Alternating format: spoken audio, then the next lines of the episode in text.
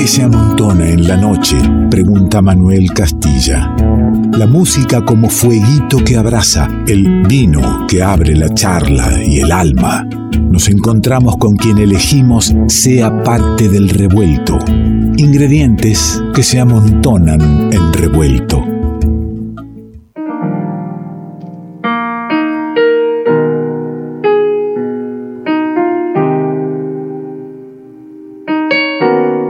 Lindo montoncito de ingredientes que llegan para empezar a terminar el revuelto, pero hay tiempo por delante, sobre todo hay música, sobre todo hay nuevas músicas. La amiga Alicia Gubis hace un tiempito me acercó este disco, me gustó muchísimo. Como cuando te tienden la picada que tiene, eh, eh, tiene el salame, tiene el quesito, pero ahí encontrar alguna aceitunita con roquefort adentro, esa exquisitez. Bueno, este disco tiene tiene el folclore, tiene el jazz, tiene, tiene hasta el rock si querés, tiene la música rioplatense y tiene exquisitez sobre todo. Todo mezclado, amalgamado de manera exquisita. Suena el piano, que va a ser acompañado por por la voz de Paz Strach, que está acá con nosotros, y digo suena el piano, en manos de quien compuso todas estas canciones que se comparten ahora en el revuelto, Juan Ignacio Sueiro. Luz que la noche entre la cruz azul, rompiendo el aire de un terruño azul, el alba de tu intimidad incandescente dulzor que recubres todo bajo un vuelo al sol. Luz, la suave calma de tu vaguedad se vuelve viento en la voz del zorzal del tiempo que no volverá,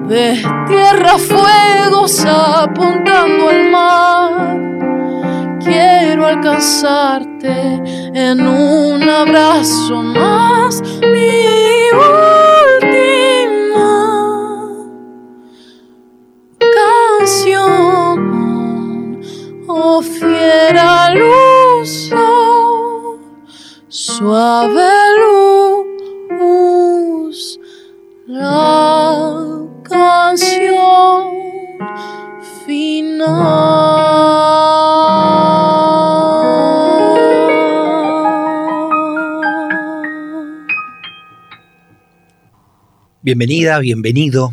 Bueno, muchas alegría tenerlos aquí. Muchas ¿eh? gracias. Un gusto el nuestro. Juan Ignacio Sueiro, piano, voz y composición, Paz Strach en, la voz, eh, de lo que es el material de, un disco oráculo, que por supuesto tiene otras sonoridades, tiene más instrumentos, ya lo vamos a estar escuchando, tiene más voces también, y que es tu primer disco solista, ¿no? Exacto, sí, mi primera producción haciéndome cargo de mi música no como productor, eh, que tuve la dicha de acompañar un montón de artistas, pero bueno, llegó la hora de hacerme cargo un poco de, de lo propio. Así que acá vino este disco que, bueno, es un poco un disco hijo de la, de la pandemia, de, de un momento de introspección en Ushuaia. Yo me había radicado a la isla de Tierra del Fuego en el final del 19 y empecé a trabajar. Vo- Vos Sí, sos de La Plata. Soy de La Plata. ¿Y, sí. y vivías en La Plata o, o vivías en, en Viví, Capital? viví en La Plata unos 10 años, más o menos. Ahí estaba trabajando en mi actual trabajo, que es la docencia universitaria en la Facultad de Artes allá. Claro. Y pasó un ciclo, pasaron 10 años y dije, bueno, quiero ir a, a ver qué pasa por allá por el sur. Me enamoré de las montañas y, y de los pianos y, y me fui a, a probar suerte como pianista en un hotel en el cual estuve trabajando más o menos unos tres meses en el lobby del hotel y me encantaba porque era un laburo muy satisfactorio salir como a caminar y llegar caminando ahí arriba y estar tocando lo que yo tenía ganas. Qué lindo. Y cuestión es que marzo del 2020, pandemia. Te agarra la pandemia como pianista en el lobby de un hotel donde pasa a ser un lugar desierto, ¿no? des- totalmente, ¿Y- totalmente. ¿Y, y desierto. cómo, cómo es? ¿Te tenés que quedar en el hotel? En realidad me hago amigo del dueño del hotel de una manera muy loca. El tipo es fana de la ópera y se acerca un día que estaba tocando al lobby y me dice, che, vos lees música, te gusta la música clásica, qué sé yo. Yo le digo, no sé, más o menos me defiendo, qué sé yo. Y me trajo un montón de papeletas arriba del piano y nos pusimos a tocar y nos hicimos amigos, me invitó a comer y qué sé yo. Para mí fue un lujo porque yo era como, no conocía absolutamente a nadie y conocí de pronto una persona que fue muy relevante para mi vida después. En el sentido de que en ese momento el tipo, eh, ante tener una ciudad desierta que solo generaba gastos, me invi- invita como muy gentilmente a grabar un disco y empezar a grabar cosas medio de la nada. Ajá. Así que, y, y bueno, es un hotel muy particular, es el Hotel Aracur, porque es particular en el sentido que es un hotel que tiene un anfiteatro donde ha tocado, no sé, todas las orquestas sinfónicas más importantes del mundo. Como un tipo muy melómano, que en general en la hotelería y en ese rubro es como raro, ¿no? Como Qué que- lindo, qué la- lindo dar justo ahí, ¿no? Parece como que estaba indicado que, que tu pandemia iba a ser en un anfiteatro Es con un pianazo Sí. y un tipo que le gustaba la y ópera. que le gustaba la ópera y la música. Y, y bueno, así fue. Como en principio, sin expectativas de que sea un disco, fui a grabar unas músicas que compuse en ese periodo. Y cuando vi la posibilidad de esa plataforma adelante de mis ojos, me empecé a engolosinar y empecé a construir como otras, otras músicas y a darle forma a lo que después terminó siendo este disco. Eh, ese momento de, de la pandemia, ¿cómo, cómo lo viviste? O sea, cre- ¿Creíste estoy en el fin del mundo y este es el fin del mundo? Y entonces esto te llevó a decir, me voy a hacer cargo de mis canciones y, y esto quedará para, el- para las cucarachas Para- que queden vivas. Sí, sí. En general, ese es mi espíritu. Le compongo en principio a ellas. Después, después veo si tiene alguna Sabemos que le dejaremos todo a ellas. Este, está buenísimo. No, eh, qué sé yo, yo en realidad no tenía muchas pretensiones tampoco, como te decía, de que fuese un disco como un largo aliento. Pensaba, en realidad, como todos, creo que en esa primera instancia, pensábamos que iba a durar dos semanas todo ese cuento, ¿no? O tres semanas, qué sé yo, y que íbamos a andar con barbijo como cuando fue la gripe porcina Claro. y nos íbamos a acordar con mucha risa de un, de un episodio corto y no lo fue y medio que en el momento repenticé y empecé a improvisar y empezó a salir como esta idea de, de grabar un disco que en principio empecé a grabar yo solo allá y después tuve la posibilidad de, de darle otro vuelo con un montón de invitades que, que colaboraron conmigo y que lo llenaron de su magia. Entre ellas eh, mi querida Paz Strach, que está acá conmigo en el piso. Vamos a, a- a compartir algo del disco para escuchar justamente eh, e- ese resultado de, de colaboraciones, de que se vaya completando eh, la música, la idea que querías desarrollar en, en tu música, seguramente con idas y venidas en paloma mensajera, digamos, en- de, de este tiempo, ¿no? Totalmente. Eh, sin, sin la posibilidad del encuentro se iban, se iban acoplando. Total. Que también eso es un proceso interesante, ¿no? Lindo, lindo. O sea, me lo tomé como un desafío personal en un punto, el poder tratar de hacer todo lo que pudiera, el que tuviera en mi haber. Toco como algunos instrumentos de la sección rítmica del disco, pero después también me pasa que me aburro escucharme a mí. O sea, como... Pero bueno, algo necesitaba hacer y como no tenía la posibilidad de ensayar, no tenía la posibilidad de, tampoco había contactado demasiado con nadie que haga música allá, eh, empecé, tal cual lo que decís vos, a mandar archivos, miles de WeTransfers con mucha gente amiga que, que, bueno, se fue sumando y fue engrosando el guiso de lo que terminó siendo este disco, que después terminó siendo un disco como muy ecléctico, con muchos instrumentos de Totalmente. entre música de cámara, hay cuerdas, hay metales. Porque eh, la mu- tu música también es muy ecléctica. Sí. ¿eh? Transita te- Sí. libremente, ¿eh? Sí. recorre libremente. podría ser una palabra, ni- no sé si peligrosa, pero por ahí como floja un poco y creo que realmente es, es floja de papeles, digo, como que con la, la BTV no al día y, y pienso que felizmente es ecléctica porque es un poco el resultado de, de este andrógino que soy, que era un pibito que escuchaba música en la radio y escuchaba a sus padres escuchando a Johnny Mitchell y a Silvio Rodríguez. Claro, es que es- es- somos eso, iba a decir, Total. tratando de situarme eh, generacionalmente donde, donde está Juan Ignacio, yo estoy ba- bastante lejos allí, pero, pero eh, eh, viene de tiempo la mixtura, Total, somos mixtura desde total. hace mucho tiempo. Eh, vamos a escuchar el, el- el disco Oráculo, que ya nos contarás, el oráculo, este, la historia y todo lo que viene ahí detrás.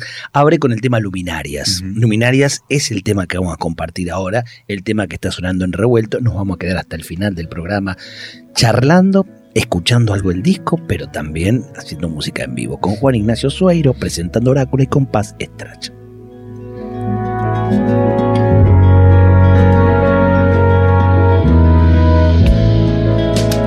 Solas como el aire amanecen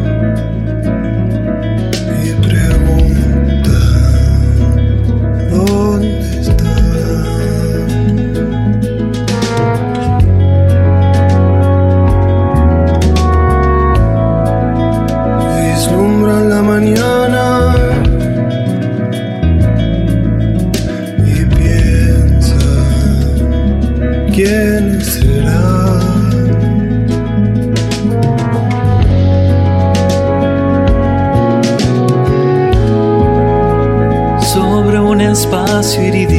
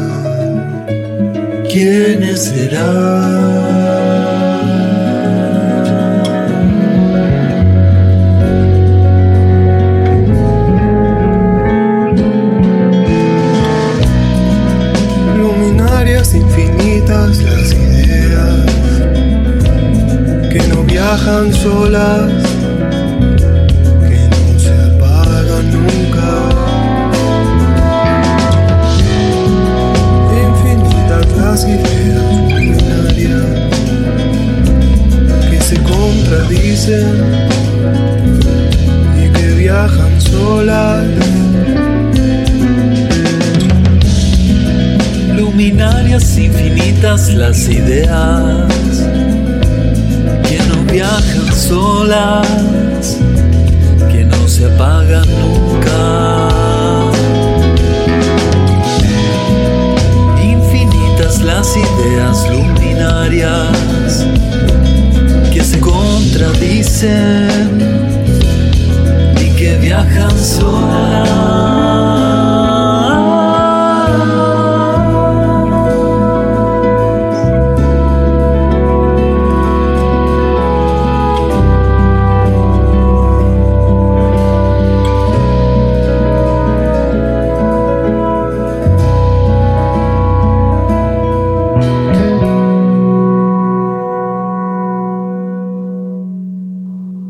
Revuelto de radio. El todo es más que la suma de sus partes. Estás escuchando El Revuelto, esa mesa larga donde el vino, la charla y la música suenan parecido a un programa de radio. Revueltoderadio.com.ar El todo es más que la suma de sus partes. Y en esto que es algo parecido nomás a un programa de radio, eh, convidamos ahora el disco Oráculo de Juan Ignacio Sueiro. Lo estamos eh, convidando, como te decía, exquisitamente sonando así. Si no me arrebata el viento,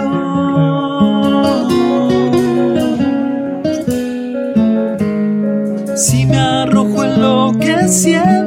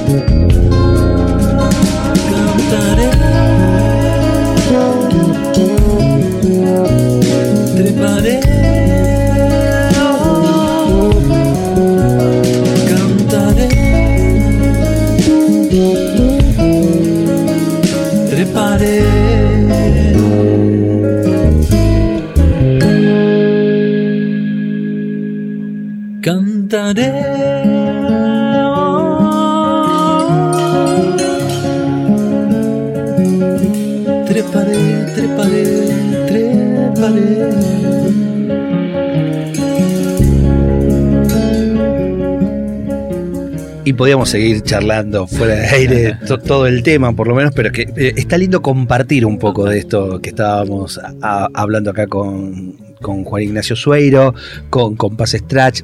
Les decía que, que en toda la escucha, en todo el camino, uno va, va tendiendo puentes hacia otras cosas escuchadas también, que las hermana, que dice por, por ahí también andaba. Y les nombré a Cera Revol, Total, a Nadia Lachner y al, y al querido Nacho Vidal. total, total. Este, y, me, y me dijiste que, claro, han, han, este, compartido Y camino. claro, cuando nosotros tocábamos eh, en las primeras fechas que hacíamos en Buenos Aires con Renzo Cesenarro, un amigo que es profesor de letras en la Universidad de Tucumán Mirá. y que se dedica a hacer canciones también. Eh, me dice, che, va a venir a esta fecha, va a venir a tocar una amiga que, que canta y, y bueno, apareció Nadia y apareció Nacho y fue una locura porque además como después, como la continuación de la fecha, fue llegar a un lugar en Palermo que no me acuerdo sobre qué calle estaba porque yo soy muy platense, digamos, por más que vivo en Buenos Aires todavía. Pero cuestión es que, nada, era una, una casa que no de- la veías de afuera y no dabas ni dos pesos y de golpe entrabas a un patio santiagueño y te servían unas empanadas y te daban un vino y era como entrar en otro tiempo. Y, y, bueno, grandes recuerdos con ellos.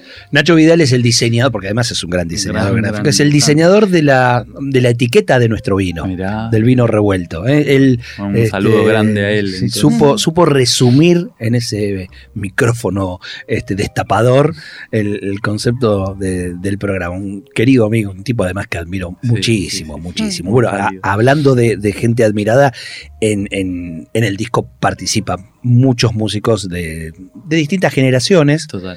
eh, y maravillosos. Qué bueno. Por sí. nombrarlo, me nombrabas al Tiki Cantero. Sí, Eh, bueno. está ahí el Sebato Sola, el Seba está tocando en la formación, la formación que- que- actual. con la cual te presentás. Claro, claro. En, bueno, en bajos eh, está el Fer Silva, en El Río de Ellas, que es un queridísimo amigo músico. Fernando Silva, gran músico. Eh, bueno, tocó Juanpi Leone también en esa canción. Gente como de esa generación de la que hablábamos. Que claro, ahí vamos. Eh, lo primero que le dije cuando lo, lo conocí, ah, yo amo esto de, de- de conocer nuevas músicas y abrir este espacio a, a nuevos músicos y jóvenes músicos. Mm. Pero yo había escuchado tu disco, había leído todo el concepto, todo, y, y te hacía eh, de esa generación que estás nombrando, Claro, ¿no? claro. De la generación del, de Juan Pide León, eh, de Nacho Vidal. Sos más jóvenes, Claro. la generación que viene atrás. Claro. Eh, y que O sea, yo era como la, la mosquita molesta al lado de la oreja de ellos, digamos, porque llegar a la Facultad de La Plata en el 2009 y, y escuchar música en esa época. Me acuerdo que el primer recital que escuché en La Plata fue un recital por el Día de la Memoria en la estación provincial, la vieja estación provincial Sí. en 17 y 71, y tocaban el quinteto de Liliana Herrero con Martín Partire, eh, Mario Uso. Pedro Rossi, Pedro Rossi y Ariel Naón. Ariel Naón. Tocaba el trío de Yusa, que estaba tocando el Tiki, Mirá con vos. Marcos Archetti en el bajo. Lo saca seca trío. Eh, toda una barra, viste, que yo, a- a- por ejemplo, yo a Yusa, me acuerdo que un, un amigo me traficó un, un DVD de Lenine en, en Bahía Blanca en mi adolescencia temprana y me hizo fana de Ramiro Musoto, de Yusa y de. Lenine, con el Incité de la Music, que, que se cerré si ellos tres, y de golpe, claro, o sea, la vi en vivo a la flaca y se me cayó el comedor, así como que se me cayó la maceta para abajo y dije, acá, esta piba es tremenda. Y quiero decirte que eso era como una moneda corriente en ese momento. Eh, no es que ahora no lo sea, solo que en ese momento, qué sé yo, por ahí tenía también la, la particularidad de que toda esa gente estaba haciendo música nueva a la vez, Sin duda. presentando discos, girándolos, y también esa música autoral que nos encanta y que, que siento que es una propuesta que está muy presente y que al mismo tiempo hace falta. Estás yendo a- al, al 2000, al 2001, Sí, ¿eh? total, a, a ese, total. a ese tiempo al cual por estos, por estos tiempos se hace tanta referencia, ¿no? Para bien y para mal. Sí. Y, y cómo se cruzan los caminos con, con Paz Paz, de, ¿de dónde venís? ¿Venís de ese mismo lugar? No, yo soy un poco más joven, tengo 20 años, soy, Ah, claro. soy de acá, soy de Capital.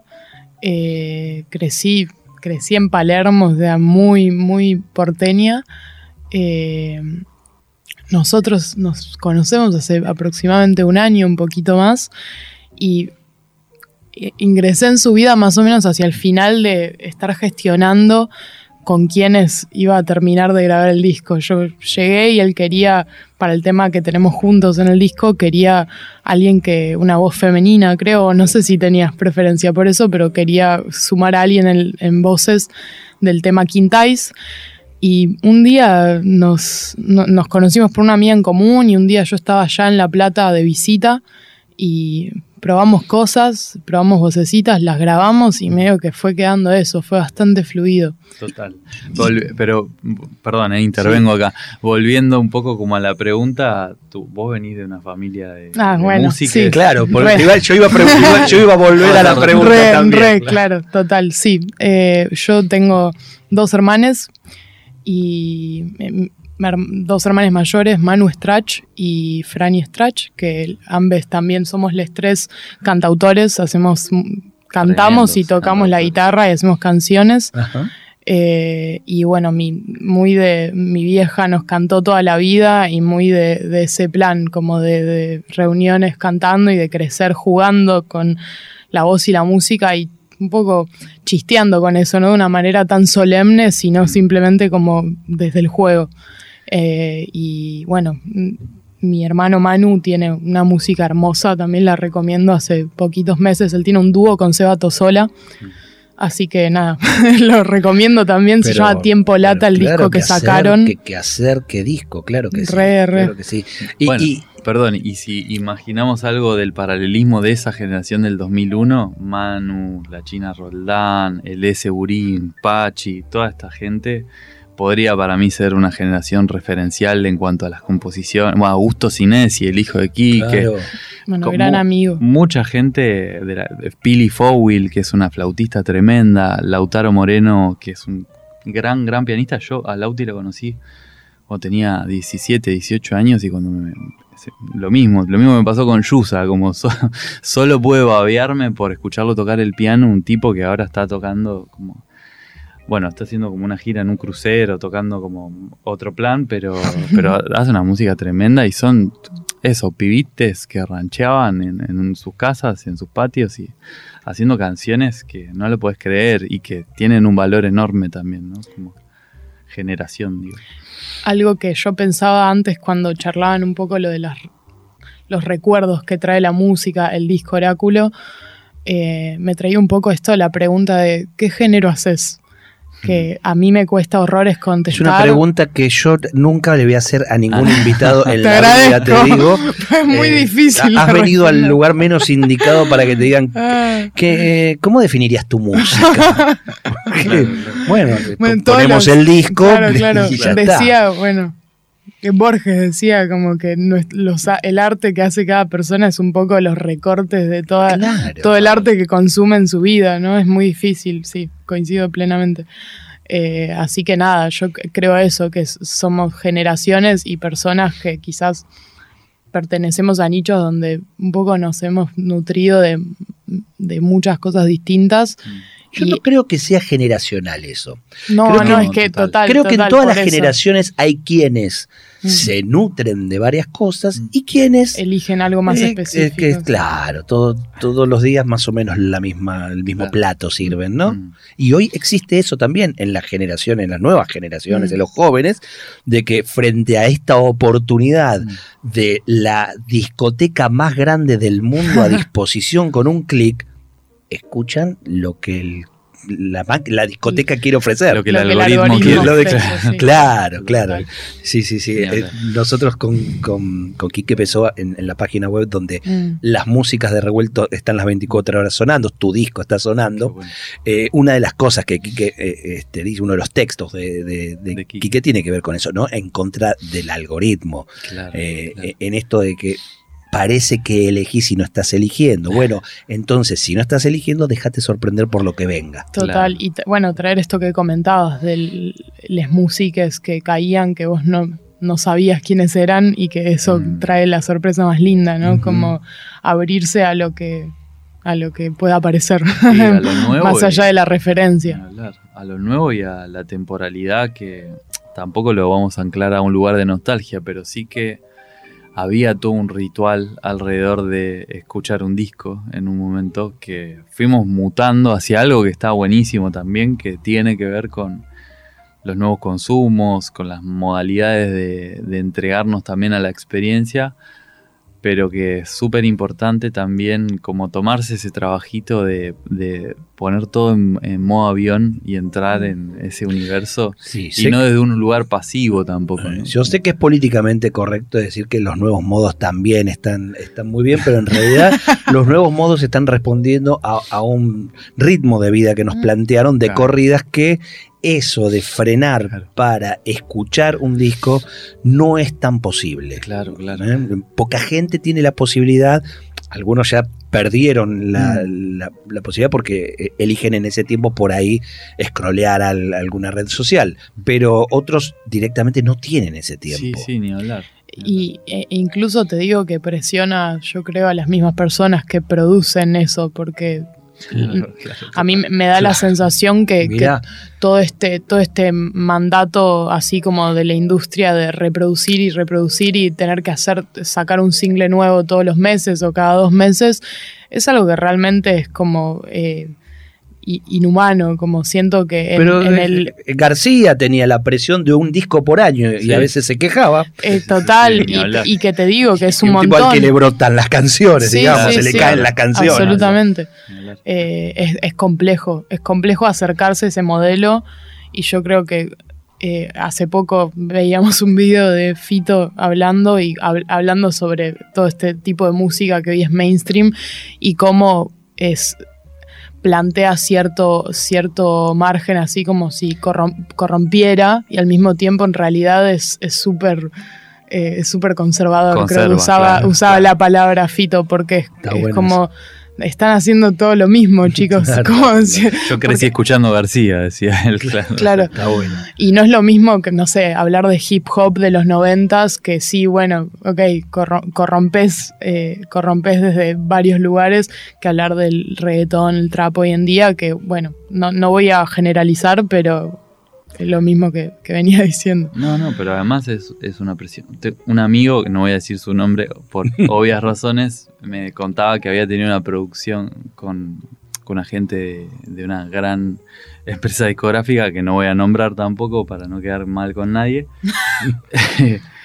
que había como producido una música para, para una, una cantante que le habían puesto como un coach, ¿no? Y entonces ella vino como súper entusiasmada con la reunión del flaco y, y contando como las deidades del pibe y decía, no, tengo un coach que tiene una habilidad, dice en la discográfica, eh, una discográfica a nivel mundial, ¿no? Estoy hablando, que el pibe se da cuenta en 12 segundos si la música va a ser un hit o no.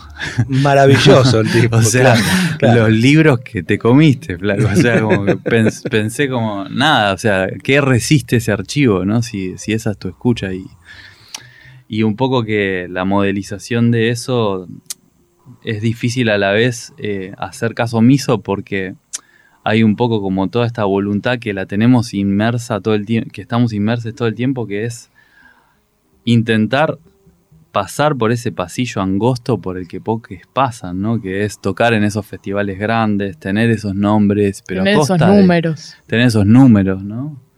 A costa de perder quizás eh, una identidad que dialogue más con, con lo que te pasa a vos, ¿viste? Con- Sí, medio que sien- siento que intentamos sostener una escuela, si me permitís hablar en, Mm. Plural, eh, de, de personas que componemos tratando de hacer que la música respire. Yo creo que Mm, eh, lo más lindo de la música es sentir la emoción y, y si, y si vos no te, te das el tiempo a conectar, uno a estar un ratito alejado del celu y alejado de, de cualquier cosa que sea estímulo constante para, para ver qué te está sucediendo y en base a eso también reproducir lo que estás componiendo, lo que estás, lo que estás generando, ya sea una versión o una composición tuya, ¿no? Pero, pero permitirte conectar y entender qué, qué produce eso en vos, qué puede llegar a producir en el resto.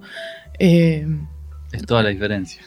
Absolutamente. Qué linda está la charla, pero Sí. quiero escuchar. Quiero escuchar, quiero que, que recorras un poco más de tu primer trabajo, de Orácula, de Oráculo. Estamos con, con Juan Ignacio Sueiro, estamos con Paz Strach. Y, y bueno, una zambita. Dale, Vamos claro. por ahí, una zambita, mirada propia. Exactamente. Vamos ahí.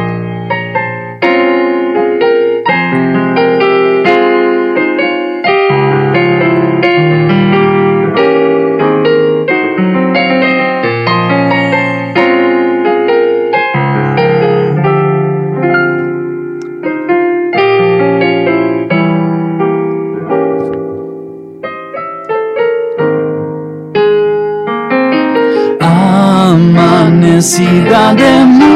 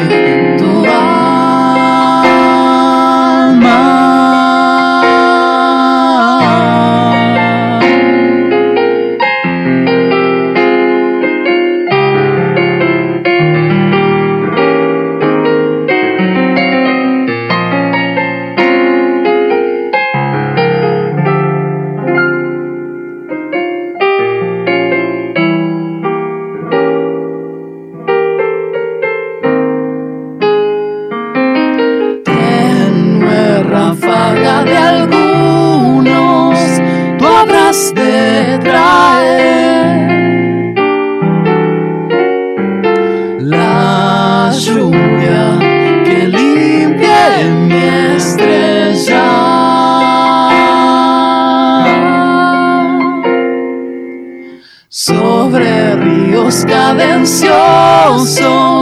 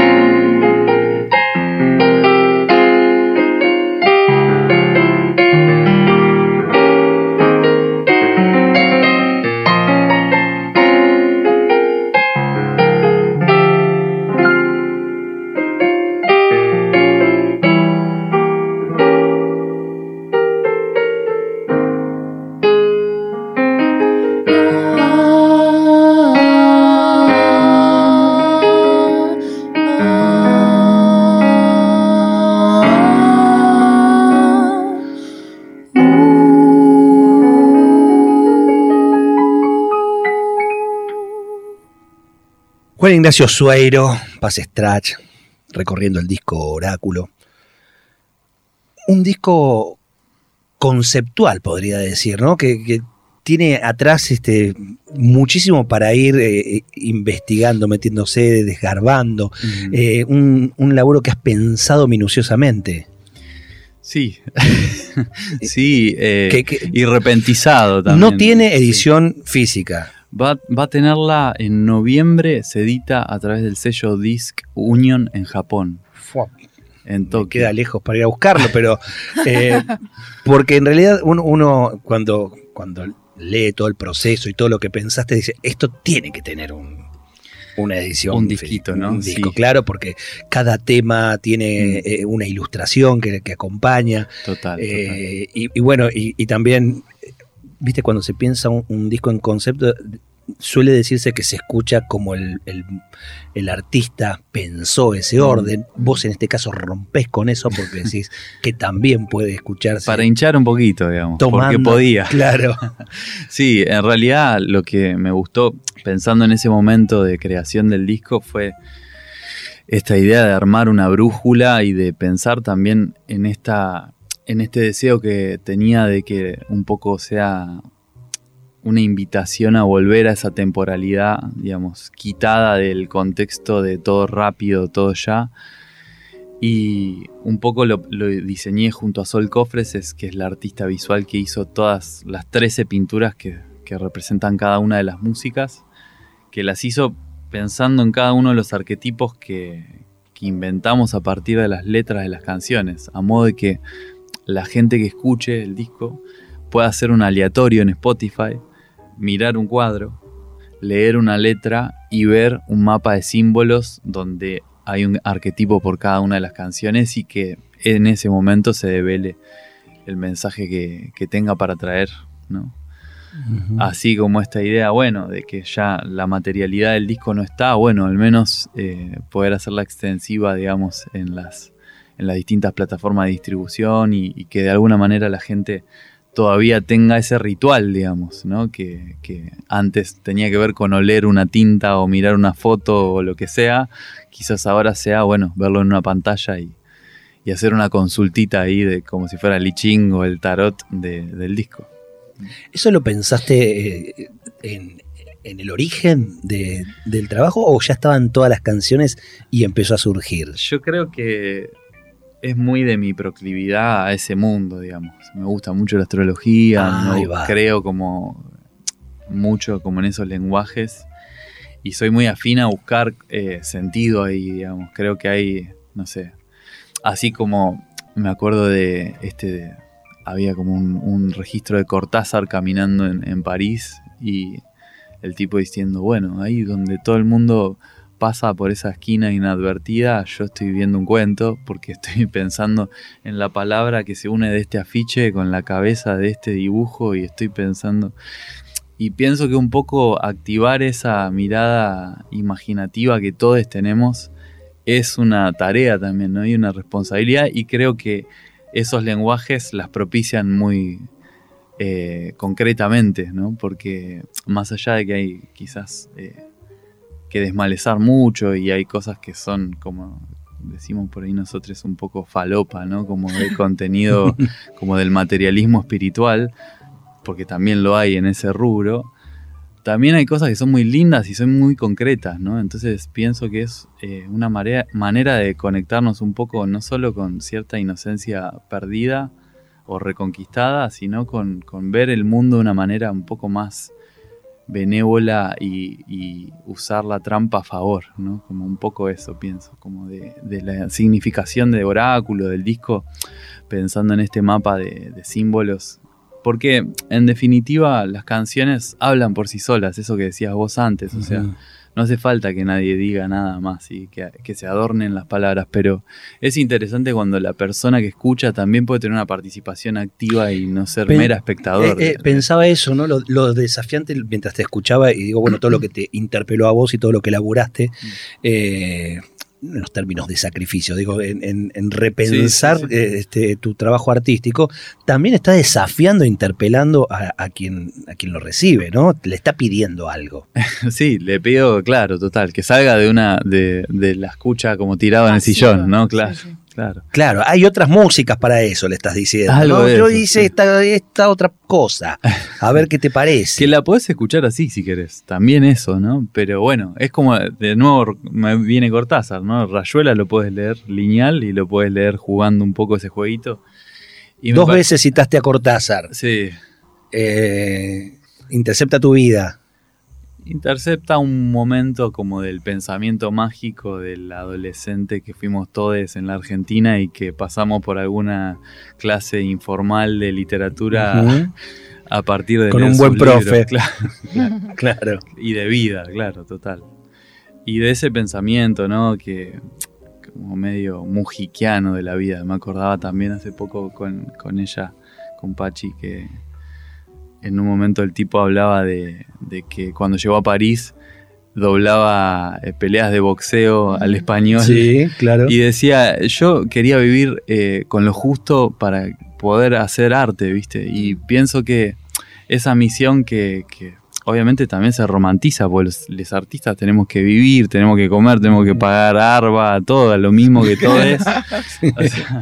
pero es interesante también la propuesta en, todos los sentidos de poder entender que lo que amamos hacer es algo a lo que tenemos que privilegiar y va es como un como una lectura transversal, así como la invitación es hacia quien escucha el disco lo haga de una manera quizás donde se pueda poner como un sujeto activo ¿no? ante esa escucha, bueno, nuestra misión y nuestra tarea con el arte también es mantenernos frescos para poder seguir viendo el mundo de una manera eh, en donde la violencia y en donde lo caótico no nos eh, podamos eh, generar una resiliencia de eso, digo, ¿no? Y podamos romper un poco esa lectura pesimista y hacer algo con eso a favor, ¿no? Un poco esas, mi, deseo humilde y muy subjetivo, ¿no? No, no, y, yo agradezco ese, ese mm. deseo y, todo lo que volcaron en, en la charla, porque llena de, alegría, de esperanza, ¿no? En, momentos distópicos, mm. eh, poder encontrarse con nada, 20 años, tiene, tiene paz, y vos 30 y piquitos nomás, y, y, uno no tiene todo el tiempo eh, el ida y vuelta con, estos eh, nuevos músicos, músicas que, acercan el material, y es esperanzador y, y de una gran felicidad. Esto que decías, de, hacer lo que, lo que uno ama, va más allá del artista. Eh, es, un lindo mensaje para la vida, ¿no? Que, ahora está muy, muy presente, eso que en otros momentos no, viste, medio que, hay venimos de generaciones que la vida te pone esto y tenés que hacer eso y, darle para adelante. Bueno, no, si estamos acá es para por lo menos intentar eso que amamos, ¿no? De alguna manera intentarlo, este, pelearlo, lucharlo. Se me acabó el tiempo en una charla hermosísima que han este, vestido con, hermosa música, pero musicalmente nos gusta cerrar el programa. Así que vamos a, cerrar con otro de los temas de Oráculo, disco que está en nuestra discoteca.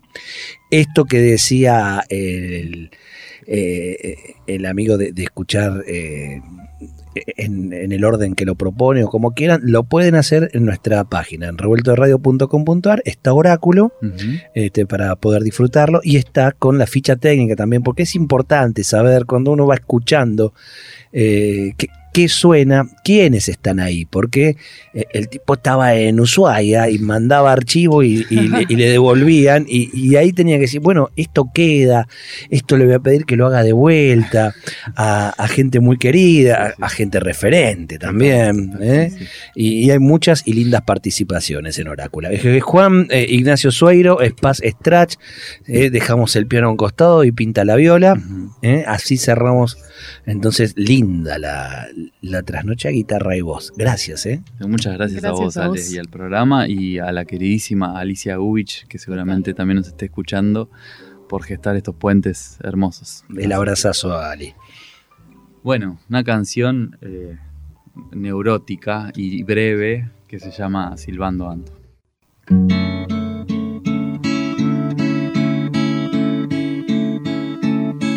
Andar, andar, desencontrarme sin soltar, abrirme. No ves que traigo un trajinar, que estoy cansada de esperar y ya no puedo ni estar conmigo o contigo. Viene al plantío pueblo darle tiempo, poco tiempo y mucho siento. Si al darle las riendas al andar, andar, silbando ando un poco más tranquila y más conmigo.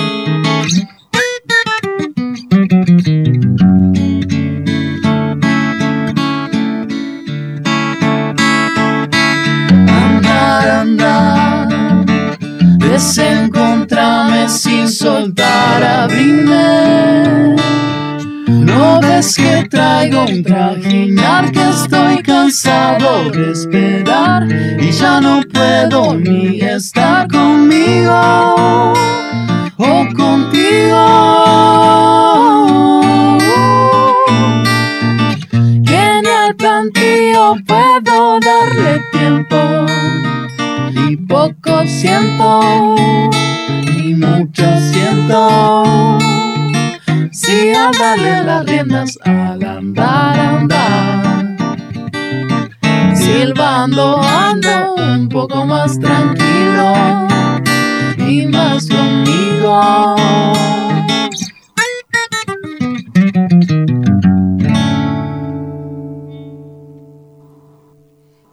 Esperamos que hayas disfrutado uno por uno los sabores y colores que se fueron disolviendo en tus oídos a lo largo de esta noche. Y ojalá quede un espacio para un próximo encuentro. Revuelto de radio. El todo es más que la suma de sus partes.